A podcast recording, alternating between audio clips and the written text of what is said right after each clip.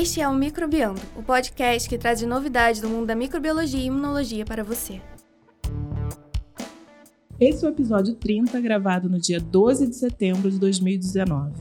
Nesse episódio, vamos discutir sobre a evolução de magnetorrecepção em eucariotos através da descrição de um protista magnetotático. No microlitro de notícias, temos a aplicação de um biocimento na restauração de tecidos ósseos danificados, o crescente surto de sarampo no Brasil. E o Filogenia da Ciência de hoje é sobre a geneticista e bióloga molecular Maiana Zatz, especialista em células-tronco, envelhecimento, zika e doenças neuromusculares.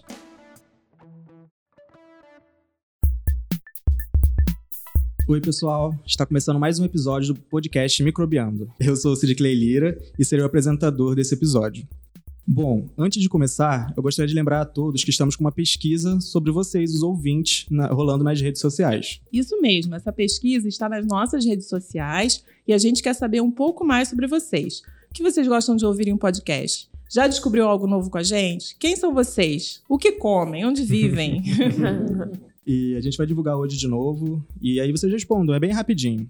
Bom, agora começando a brincadeira, eu escolhi um artigo que foi publicado pela equipe do LabMax, é o Laboratório de Biologia Celular e Magnetotaxia, aqui do Instituto de Microbiologia mesmo, aqui na UFRJ. Esse laboratório foi onde eu fiz a minha iniciação científica durante a graduação, eu já falei deles aqui algumas vezes, e para nos ajudar com esse artigo, convidamos uma das autoras, Fernanda Abreu. Oi, gente. É, eu sou professora do Instituto de Microbiologia e apaixonada por bactérias magnetotáticas desde 2001. E estão aqui com a gente também a equipe do Microbiando. Temos aqui a Rosana. Oi, gente. O Eduardo. E aí, galera? O João. Oi, gente. A Gabi. Oi, pessoal. A professora Luciana. Oi, pessoal. E hoje quem tá atrás aqui do, do computador gravando é a Adriana. Oi, gente. Tô aqui atrás do computador, sei lá o que, que eu tô fazendo. Vai sair bom esse episódio. bom, e o artigo de hoje, ele se chama Biomineralização de magnetossomos de magnetita em protistas flagelados. Evidências para uma origem evolucionária para a magnetorrecepção em eucariotos. Bom, esse artigo ele foi publicado esse ano, em 2019, na revista Environmental Microbiology, e conta com pesquisadores da Universidade Federal do Rio de Janeiro, Universidade McMaster, no Canadá, Universidade Nevada de Las Vegas e o Centro Brasileiro de Pesquisas Físicas, o CBPF. Mas, começando pelo começo, o que é a magnetorrecepção? Então, essa magnetorrecepção é a capacidade que alguns organismos têm de sentir o campo magnético da Terra. E quando eu falo em campo magnético, você deve estar pensando em ímãs. E é isso mesmo, né? A Terra ela funciona como um grande ímã. Ela tem até polo norte e polo sul magnéticos. Isso acontece por conta de movimentos de metais líquidos no núcleo da Terra, que é formado principalmente por ferro e alguns outros metais. Então, os átomos de ferro, eles se movimentam no centro da Terra e as correntes elétricas geradas por essa movimentação é, acabam criando o campo magnético. Agora, imagine esse campo geomagnético como um grande escudo invisível ao redor do planeta Terra. Ele acaba nos protegendo de ventos solares, essas partículas que vêm, obviamente, do Sol, e poderiam acabar com a atmosfera da Terra, exterminando com a maioria da, da vida que a gente conhece aqui no nosso planeta. E como o Cid disse, a magnetorrecepção ocorre quando os organismos utilizam o campo geomagnético como ferramenta de orientação.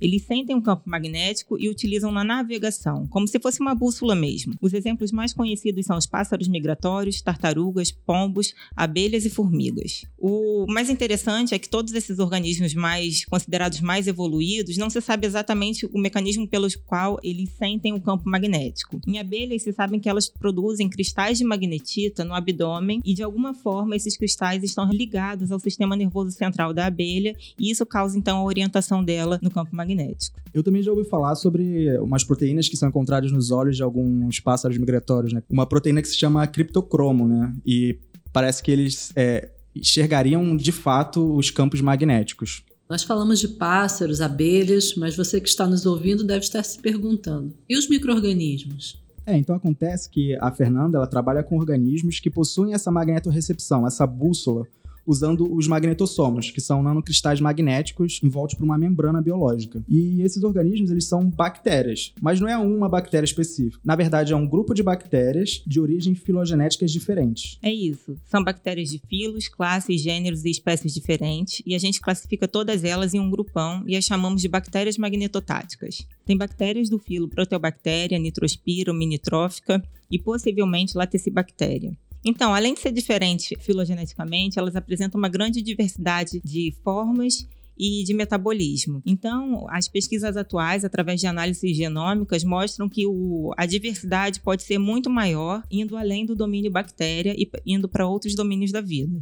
E isso tem alguma explicação, Ah. Fernanda? Isso é porque o campo magnético da Terra surgiu muito antes da vida ser, surgir no nosso planeta. Então, é natural que o campo magnético tenha sido utilizado como uma forma de auxílio na obtenção de recursos durante a evolução da vida no nosso planeta.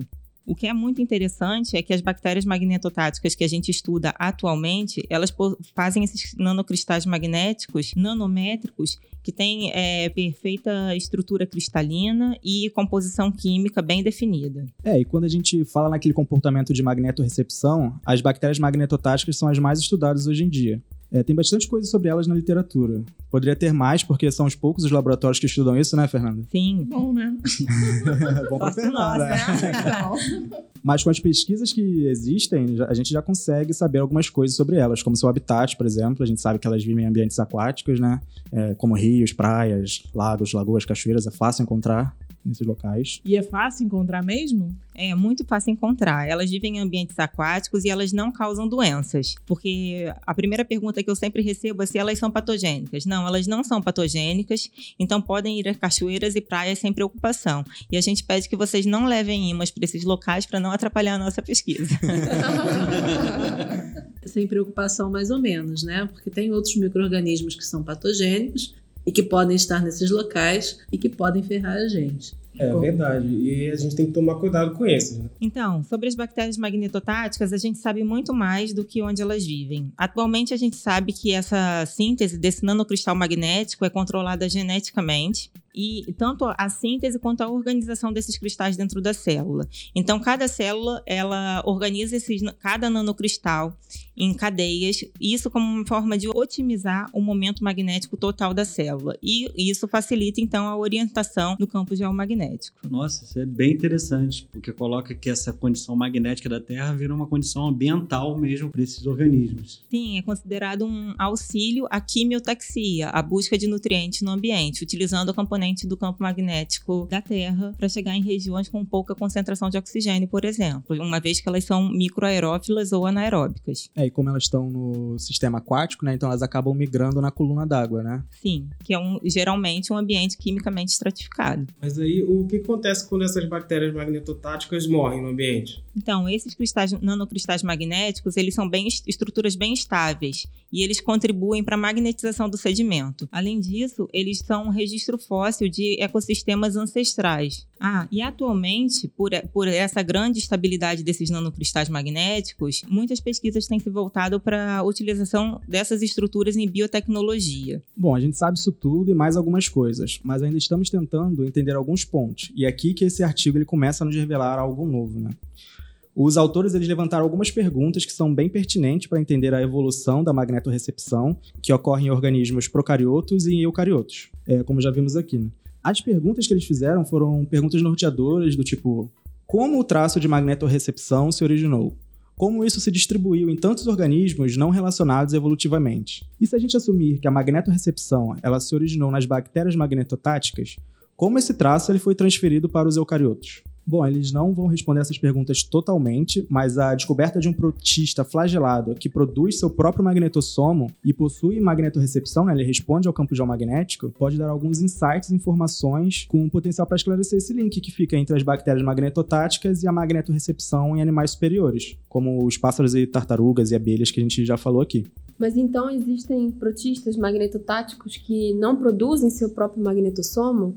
Por via de regra, para ser magnetotático, tem que sintetizar seu, seu, próprio cristal magnético e responder ao campo magnético aplicado, seja protista ou bactéria. Alguns protistas já foram encontrados e descritos por grupos nos Estados Unidos que apresentavam estruturas parecidas com magnetossomos no seu interior, mas não estavam organizados dentro da célula. Isso é um fator importante para ter magnetorrecepção. Esses cientistas acabaram observando que algumas dessas estruturas parecidas com os magnetossomos estavam dentro de vacúolos, e alguns protistas estavam expulsando esses cristais e perdiam a capacidade de magnetotaxia. Resumindo, né? Esses protistas estavam, na verdade, ingerindo as bactérias magnetotáticas que, vi, que, que viviam ali no mesmo ambiente e se acumulavam no vacúolo. E outro trabalho muito interessante que saiu recentemente mostra a simbiose de um protista e bactérias magnetotáticas. Esse protista tem a superfície recoberta por bactérias que produzem magnetossomos de magnetita, e o posicionamento dessas bactérias no corpo do protista faz com que o momento magnético de cada uma dessas células seja somado, o que garante a orientação magnética ao protista e, consequentemente, eficiência na obtenção de recursos no ambiente. É, mas então, é como se o protista estivesse pegando uma carona com essas bactérias magnetotáticas, né? Isso, inclusive, me lembrou magnificação trófica, né? Só que é, já é um assunto que não é de simbiose, não é de orientação magnética. É isso mesmo. O momento magnético das células, que funciona como uma bússola, ajuda a orientação do protista magnético. É, isso acontece com bactérias magnetotáticas e outras bactérias no ambiente? É, outras bactérias que não são magnetotáticas poderiam, então, se favorecer dessa capacidade das magnetotáticas? Só se elas estivessem associadas a magnetotáticas, porque, em geral, as bactérias que não são magnetotáticas não apresentam essa característica de orientação do campo magnético. Algumas apresentam a orientação em relação à luz, e aí é uma fototaxia né? É que a gente está falando de magnetotaxia, né? Isso, magnetotaxia, né? Seria uma taxia orientada pelo campo magnético, mas na verdade a fototaxia busca o quê? A célula procura luz porque ela faz fotossíntese. Nesse caso, a bactéria magnetotática não está procurando o campo magnético, ele simplesmente existe porque ele está presente no nosso planeta. E aí ela usa esse campo geomagnético para migrar para cima e para baixo na coluna d'água ou no sedimento, encontrando os recursos necessários para a sobrevivência. O legal é que foi feito um experimento no passado em que se comparava uma célula magnetotática e uma não magnetotática, da mesma espécie, agitando um tubo e depois colocando essas bactérias num gradiente. E a bactéria magnetotática chegou 20 minutos antes na região ideal para o crescimento. E 20 minutos pode não ser muita coisa para gente, mas é muita coisa para uma bactéria. Mas você falou da mesma espécie, uma magnetotática e uma não. Então eles fizeram. Não, porque a maior um parte das bactérias magnetotáticas elas podem perder a capacidade ah, de tá. produzir os magnetossomos. Isso acontece principalmente no laboratório, porque porque esse estímulo ele não está sendo é, exigido, né? não tem uma pressão seletiva quando a gente põe uma bactéria em cultura. Já no ambiente, não, existe uma modificação gigantesca no ambiente durante o 24 horas do nosso dia. A própria presença de luz e ausência de luz faz com que haja uma migração do gradiente de oxigênio no sedimento. Deve ter um gasto muito grande para a bactéria produzir isso, né? Por isso que talvez ela perca. É, exatamente. Existe um gasto energético, principalmente porque cada magnetossomo é envolto por uma membrana humana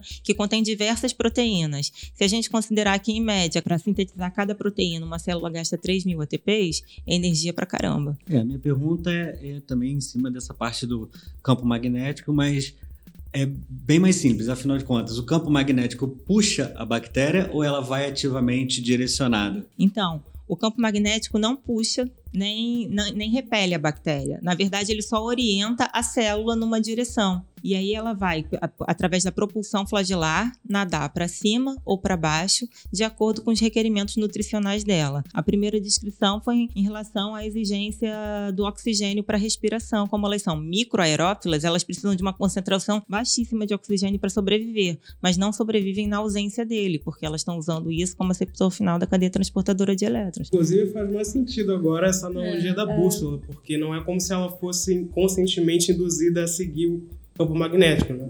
Ela tá mais para uma só mais uma direção para ela conseguir sobreviver, né? Exatamente. É, o que a gente fala, né? Se existir uma bactéria magnetotática sem flagelo, que não tem como se locomover, muito difícil a gente vai encontrar ela, né? A não ser que o magnetossomo tenha uma outra função que não seja a orientação em relação ao campo magnético, que também é uma possibilidade. Olha só. Bom, agora que vocês sabem quase tudo de bactérias magnetotáticas, vamos ao resulta aos resultados desse artigo. O grupo de pesquisa da professora Fernanda ela encontrou esse microorganismo eucarioto magnetotático em dois rios diferentes, um em Maricá e o outro em Campos de Goitacazes, os dois no estado do Rio de Janeiro. Como que você ficou sabendo desses lugares, Fernanda? Você já coletava por lá? Alguém dá dica? Então, na verdade, essas coletas geralmente é feita por nossos amigos que eles acham muito estranho a gente ficar caçando bactéria magnetotática pelo mundo. Então, sempre que alguém vai para um churrasco e tem um laguinho ou um rio, as pessoas acabam trazendo amostras para o laboratório. E aí a gente observou que nessas amostras em particular tinham muitos cocos magnetotáticos, mas também tinham protistas respondendo ao campo magnético. No início a gente achou que era uma questão de alimentação dos protistas com as bactérias magnetotáticas, mas olhando por microscopia ótica, a gente viu que esses protistas tinham grandes é, cadeias de magnetossomos que a gente consegue ver porque esses magnetossomos, apesar de nanométricos, estão organizados numa cadeia e aí a gente tem resolução para ver. A gente via essas estruturas dentro do protista que a gente de fato só sabia que era se tratava de um protista porque a gente conseguia ver flagelo, o que não é possível observar flagelo de bactérias através da microscopia óptica. É, e só em, falando em tamanhos, né, no artigo vocês mostraram que o protista tem uma média de 23 micrômetros de comprimento e 12,5 micrômetros de largura. É, e olhando assim na imagem, ele me lembrou um paramécio com seu formato meio alongado, né, meio cilíndrico. É, para ter alguma referência, vocês podem procurar no Google paramécio que aí vocês vão conseguir ter uma ilustração melhor. Só que o paramécio é um ciliado, né? É, é um protista mais ciliado. Pois é, tirando isso, né? Mas o formato alongado é, me lembra, lembra um bacilo também, bem grande. Bom, as microscopias do artigo também mostraram os, fla os flagelos que a gente estava falando em uma das pontas do protista e as cadeias de magnetossomos é organizado, né? E para vocês imaginarem melhor, é como se fosse um trenzinho de cristais, um atrás do outro. Nesse caso, o protista ele pode ter é, de seis cadeias ou mais. Bom, essa porção da célula onde se encontram os flagelos, é, a gente chamou de porção anterior, porque é aquela que se move para frente quando o protista está se deslocando, quando ele está nadando. Especialmente quando a gente leva em consideração o seu alinhamento ao campo magnético aplicado, isso é, um ímã. Vocês fizeram testes de motilidade também, né, com esses protistas que vocês puderam perceber? Bom, nós observamos os protistas se movendo através de um microscópio óptico que tem câmera. Isso permite a gente filmar também, não só observar naquele momento. Com esses dados, a gente conseguiu ver que o protista tem um comportamento natatório que é ondulatório e, além disso, que enquanto ele nada, a célula rotaciona em seu próprio eixo. Vocês também viram que quando o campo magnético ele é revertido, eles apresentam um retorno em U, como se as células estivessem um, fazendo um contorno, uma voltinha para nadar para o outro lado. E por que, que isso é importante? Bom, esse movimento é bem caracterizado para bactérias magnetotáticas. Esse retorno em U ou U-turn, como você pode ler nos artigos. Então, esses dados que mostram que o protista tem um comportamento semelhante ao das bactérias magnetotáticas, quando o campo magnético ao qual eles são expostos é invertido. Isso é, quando a gente vira o polo do ímã que está perto da nossa amostra. Se eles estiverem só acumulando cristais no interior, esse retorno seria diferente? Bom, se eles estivessem só acumulando cristais no interior, esses cristais poderiam se agregar e aí a célula não teria um momento magnético, porque o momento magnético de cada cristalzinho seria anulado pela agregação. Aí ele acabaria não fazendo inversão nenhuma nem respondendo ao campo magnético, teria um comportamento errático nadando na gota de amostra. É, isso é. Ora ele ia responder ao campo magnético aplicado e ora não, né? Além da microscopia ótica, vocês também fizeram microscopia eletrônica de transmissão e puderam analisar mais a fundo os cristais de magnetossomos, não foi isso? Foi exatamente isso. Então a gente usa a microscopia ótica para observar o comportamento magnetotático, a resposta, o nado do microorganismo em relação ao campo magnético aplicado.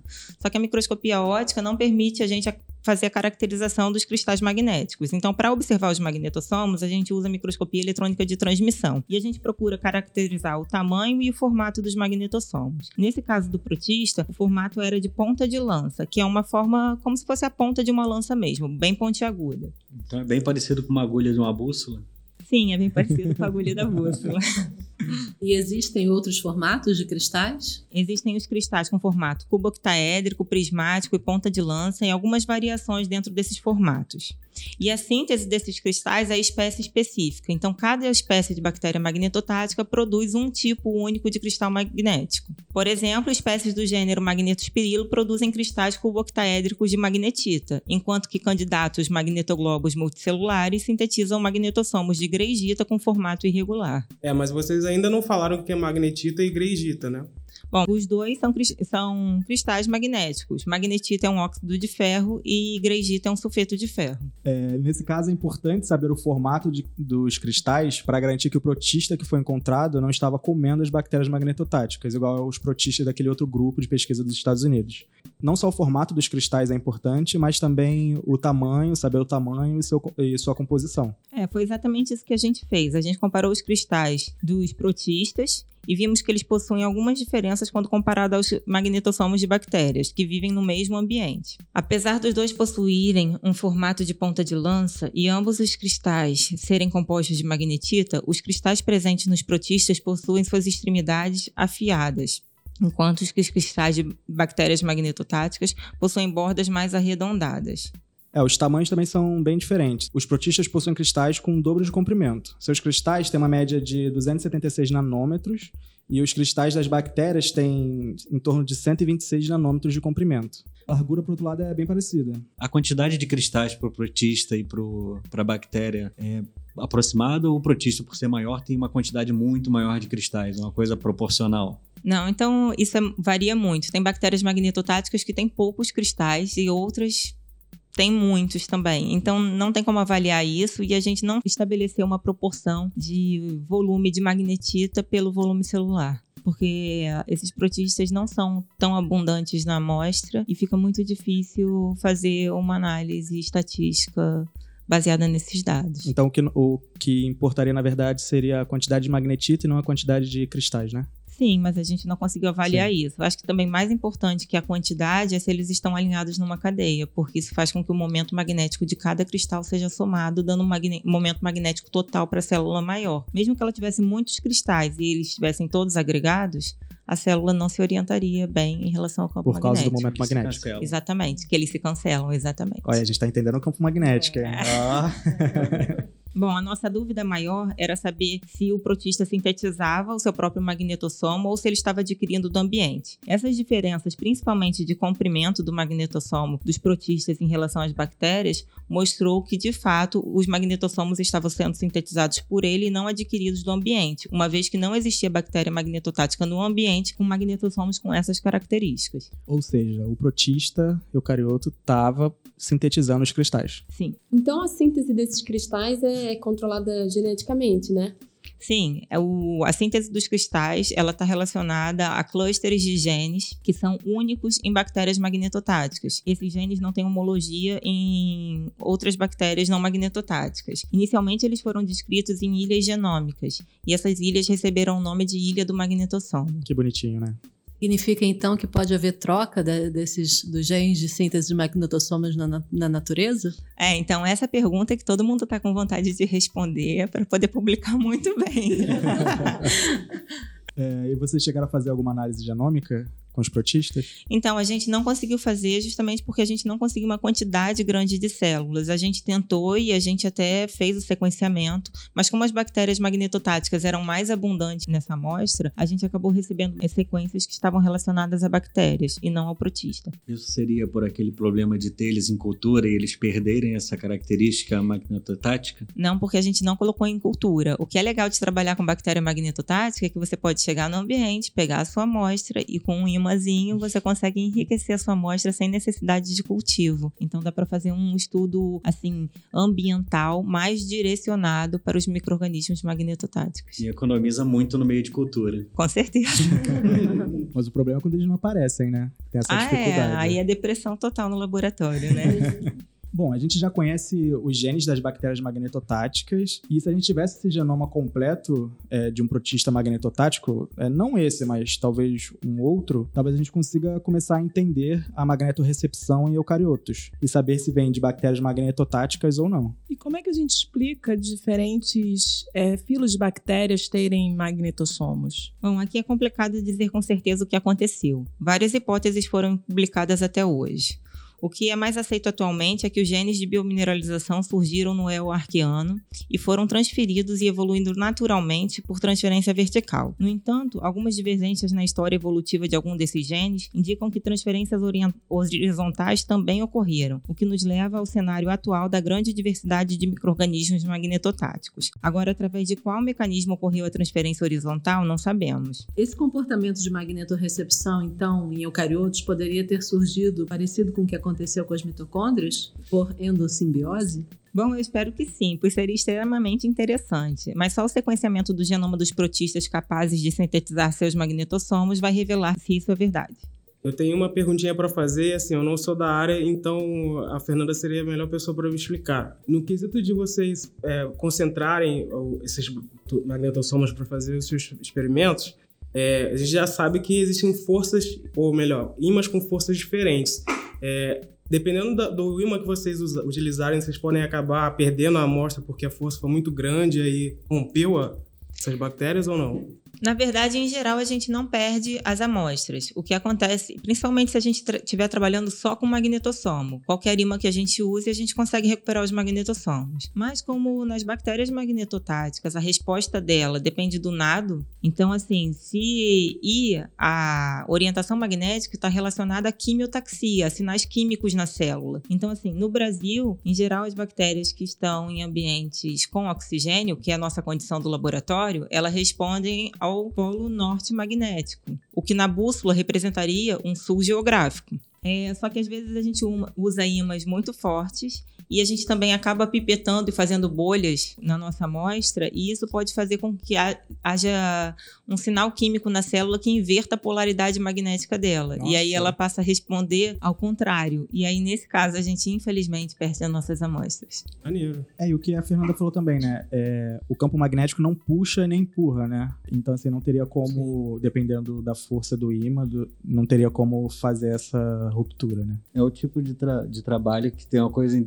interessante, diferente, pelo menos da parte que eu faço em microbiologia, porque normalmente você tenta purificar a sua amostra através de cultura. Nesse caso, como são amostras ambientais, deve vir muito mais coisa nessas suas amostras, além das bactérias que, que, que são. Você usa até usa o imã para separar, mas você acha que tem algumas outras coisas que são interferentes também nesse é, é provável. Então, é provável que a gente sempre tenha algum tipo de contaminação, mas existem algumas estratégias para minimizar a contaminação. Uma delas é o uso de racetrack, que realmente é uma pista de corrida que a gente é faz legal. com uma pipeta Pasteur e a gente coloca um algodão é, no bem na entrada né, da, da, pipeta, a gente coloca a nossa amostra e toda a pipeta é preenchida com água estéreo. E a gente faz as bactérias nadarem pelo capilar usando o imã. Então a gente, em geral, deixa a contaminação para o local onde a gente colocou a amostra e elas nadam para a pontinha capilar da pipeta. E aí a gente consegue uma ótima amostra. Depois que a gente pega o ritmo de trabalhar com uma determinada amostra, a gente consegue saber mais ou menos em qual tempo que a bactéria levaria para chegar até a ponta dessa pipeta. Então, às vezes, a gente tem uma amostra com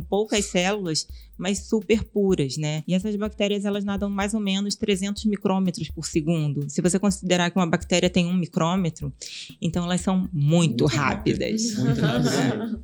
Oh, vai deixar o guepardo para trás aí. Ah. Já deixou. O guepardo percorre 25 comprimentos dele por segundo. E a bactéria, nesse caso, 300. Olha aí. Uau. Muito legal.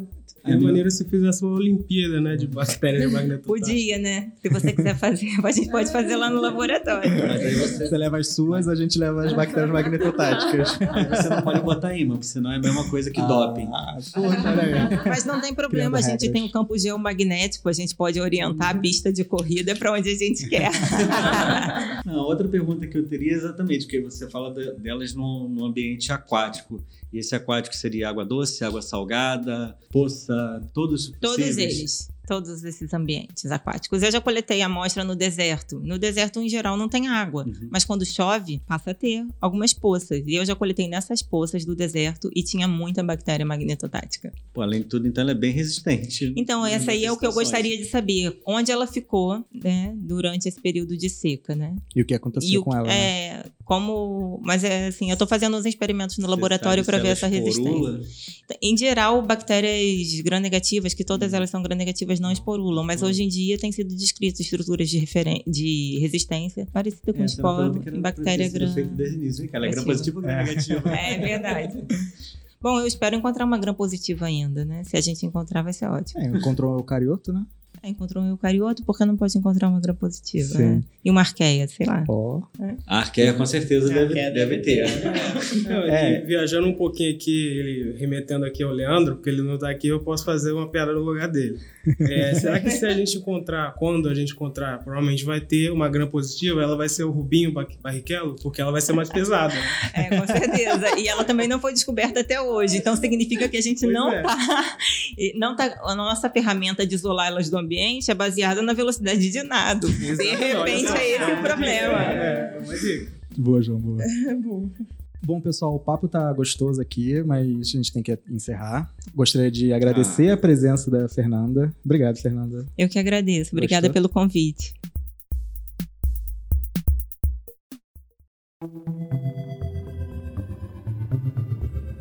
Bem-vindos a mais um Microlito de Notícias.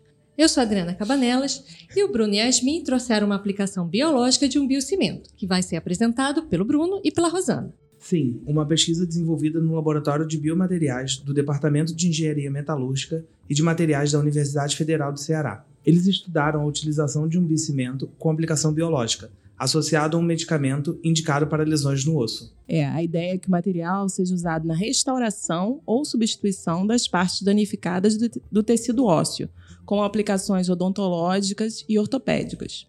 Tá, a parte do cimento, ok, entendi. Mas e a parte bio, o que seria? Bom, o biocimento é um tipo de biomaterial, ou seja, materiais de origem natural ou sintética que vai interagir com os sistemas biológicos.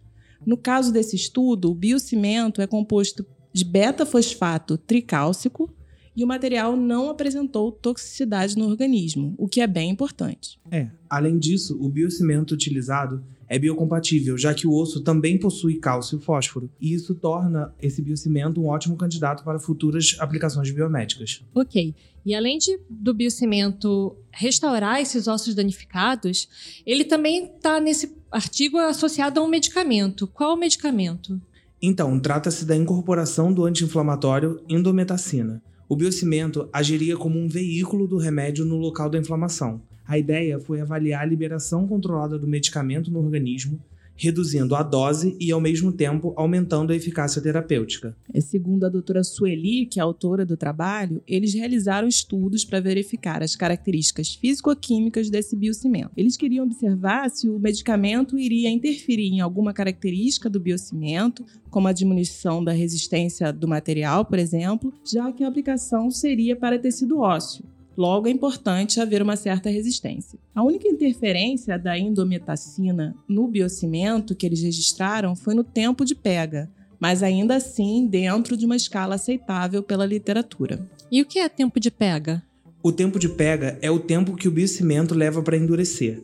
De acordo com o orientador, o professor Ricardo Emílio, o tempo de pega é importante para permitir a manipulação do biocimento pelo profissional. Se o material endurece rápido demais, não dá tempo de aplicar e espalhar no osso do paciente. Já se ele demora demais a endurecer, o médico tem que ficar com o paciente aberto durante muito tempo. Isso é bem perigoso. Então, na literatura existem tempos recomendados de acordo com a prática médica, para garantir a viabilidade do procedimento, e o biocimento feito por eles está dentro de uma faixa esperada. Tá, mas explica para o ouvinte qual a vantagem de se ter um biomaterial associado a um anti-inflamatório. Bom, a vantagem seria que, na maioria dos casos, os pacientes que precisam de cirurgia têm que esperar desinflamar aquele local para operar. Por isso, acabam tomando muitas caixas de medicamentos, sofrendo vários efeitos colaterais e somente após a melhora passam então pela cirurgia. Quando a incorporação é feita, dependendo do caso, pode-se tratar e realizar a operação ao mesmo tempo. Isso reduz o sofrimento do paciente e a espera da cirurgia. E em que casos esse material seria utilizado? Em doenças como artropatia do quadril, artrite reumatoide ou osteoartrite, em que comumente são utilizados enxertos. E a principal vantagem da utilização de um biocimento à base de fósforo e cálcio em comparação ao enxerto ósseo do próprio paciente é que a aplicação não dependeria de limitações como o estado do paciente, a localização e o tamanho do defeito ósseo. Além disso, se evitam também novas intervenções cirúrgicas para a troca do material que foi implantado. É, ainda bem que vocês explicaram. Eu já vi uma apresentação de um pesquisador que ele trabalha com bioconcreto, que é o concreto para construção de edifícios, só que com bactérias que formam esporos. E aí quando aparecem rachaduras, os esporos eles ficam em contato com o ambiente e principalmente água e desesporulam, crescendo e fechando as rachaduras. Aí quando vocês falaram em biocimento, eu pensei que fosse a mesma coisa, só que com anti-inflamatório e aí não fez muito sentido, né? sim, sim, são coisas diferentes. E a autora quer dar continuidade à pesquisa realizando testes em animais e ainda fazendo a incorporação da indometacina no biocimento em um período superior às 24 horas para obter melhores resultados. E agora, a Letícia e a Suzane trazem um panorama do, do sarampo no Brasil que vai ser apresentado pelo João e pela Luciana. É, segundo o Ministério da Saúde, do início de junho até o fim de agosto, foram confirmados 2.753 casos de sarampo no Brasil. E incluiu quatro mortes em decorrência da doença, três em São Paulo e uma em Pernambuco. E desde 2001, o Brasil não possuía registros de casos onde a infecção era adquirida dentro do território nacional. E por isso, em 2016, a Organização Pan-Americana de Saúde tinha conferido ao país o certificado de eliminação ao sarampo, mas o título foi perdido após um surto em 2018, que registrou mais de 10.200 casos. Então, é muito importante que a gente diga aqui que o Brasil só atingiu esse sucesso de eliminar o sarampo desde 2001 até 2018 porque o Ministério da Saúde, junto com a Organização Pan-Americana de Saúde e a Organização Mundial de Saúde, realizaram campanhas de vacinação em massa a partir de 1996, ou seja, apenas cinco anos foram suficientes para tirar o país de um cenário de milhares de infecções por ano para nenhum caso durante quase duas décadas. Isso significa que a vacina é altamente eficaz. E ao contrário de notícias mentirosas divulgadas ainda na década de 1990, a vacina não causa autismo.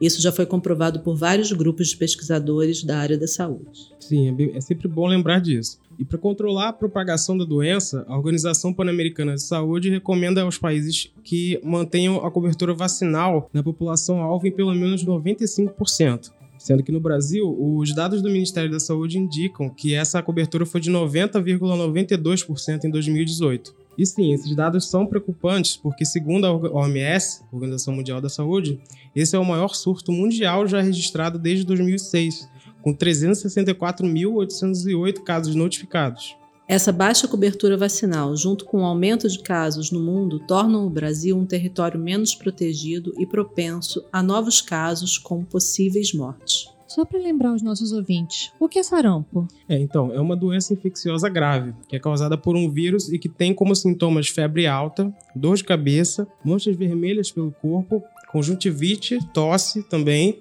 irritação nos olhos, coriza e mal-estar intenso. O sarampo é mais grave em crianças menores de 5 anos de idade, principalmente aquelas com índices nutricionais baixos. Uma das principais complicações do sarampo é o aparecimento da pneumonia, principalmente nessas crianças menores de 5 anos de idade.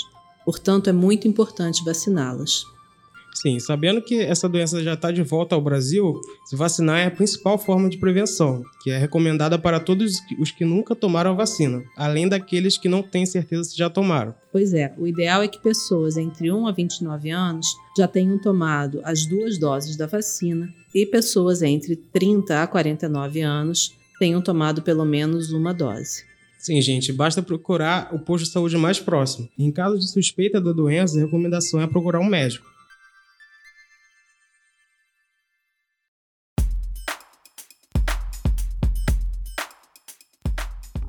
E no Filogenia da Ciência, a Isabela e a Maiane procuraram sobre a vida da cientista Maiana Zatz, que vai ser contada para vocês agora pelo Gabriel e pela Gabriela. Olá, gente, tudo bem? Eu sou o Gabriel. Oi, oi, gente.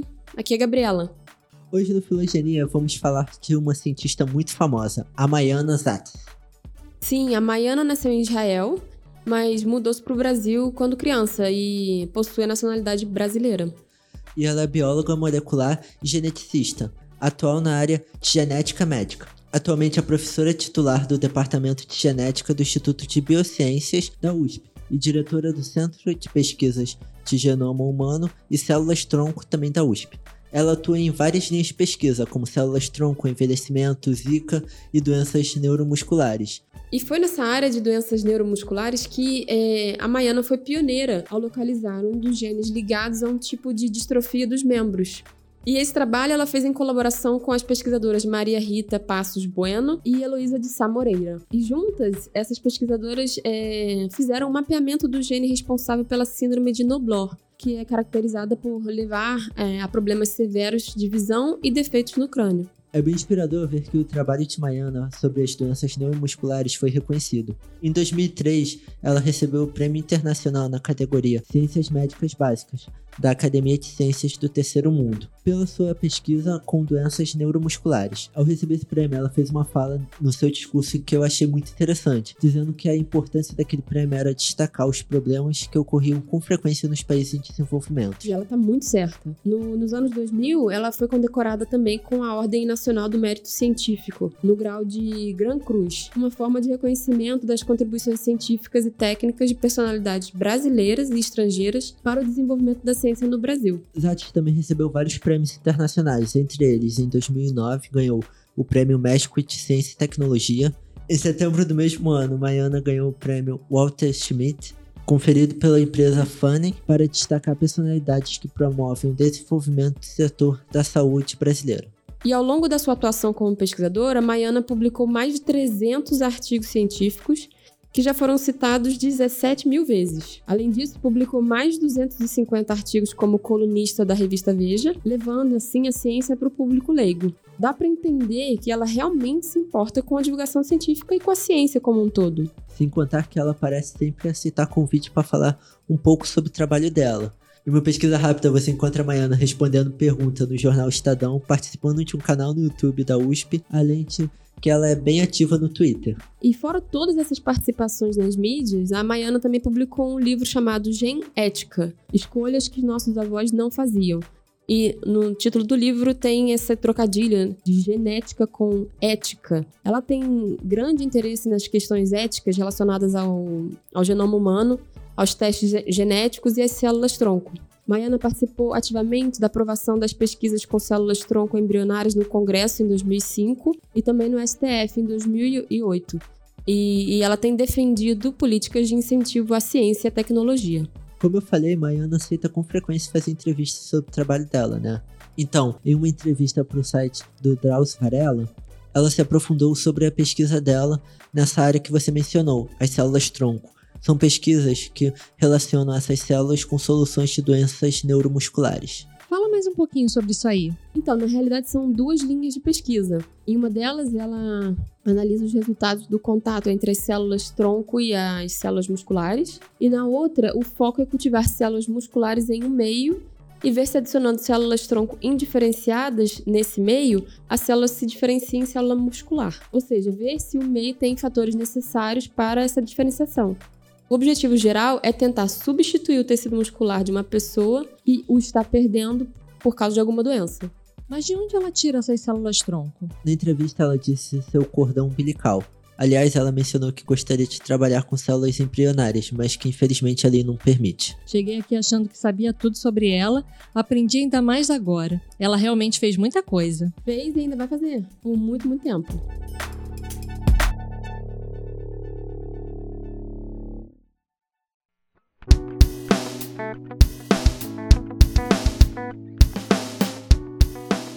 E é isso, pessoal. Você escutou mais um episódio do Microbiando. Espero que tenham gostado. E se surgir alguma dúvida sobre o que foi dito aqui, mande uma mensagem pra gente nas redes sociais, que é microbiando, ou pelo e-mail, microbiando.micro.frj.br. Se quiser elogiar ou só conversar, manda mensagem pra gente que a gente faz, a gente conversa aí. E nós temos correspondência. Quem vai ler agora? Bom, gente, o Philip Schuster, pelo Facebook, pela nossa página do Facebook, mandou o seguinte comentário: Parabéns pelo podcast, sempre excelente. Coincidentemente, vocês comentaram no último episódio sobre um assunto que eu iria sugerir. E aí ele manda aqui a referência de um artigo The Placenta Goes Viral: Retroviruses Control Gene Expression in Pregnancy. Aí ele completa falando que esse tema é muito interessante, sucesso. E a gente falou um pouquinho desse tema, né, gente, sobre é, a presença, a, o papel dos vírus na, no fato dos mamíferos, né? Terem é, agora serem né? placentados. Né? É. Uhum. A gente pode falar sobre isso, pode fazer um podcast sobre isso. É, o pessoal tá gostando, né? É.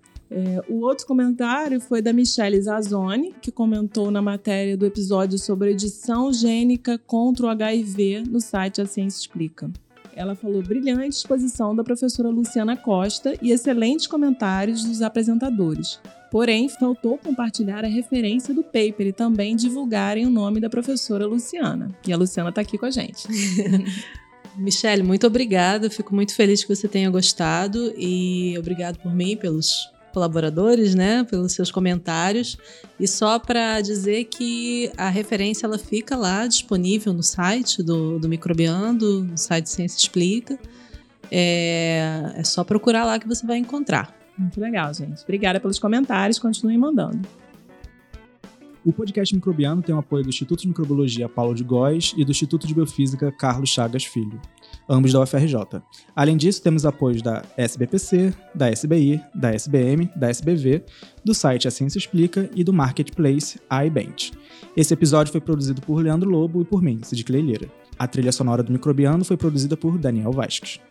Até a próxima, pessoal! Tchau, pessoal! Tchau, galera! Tchau!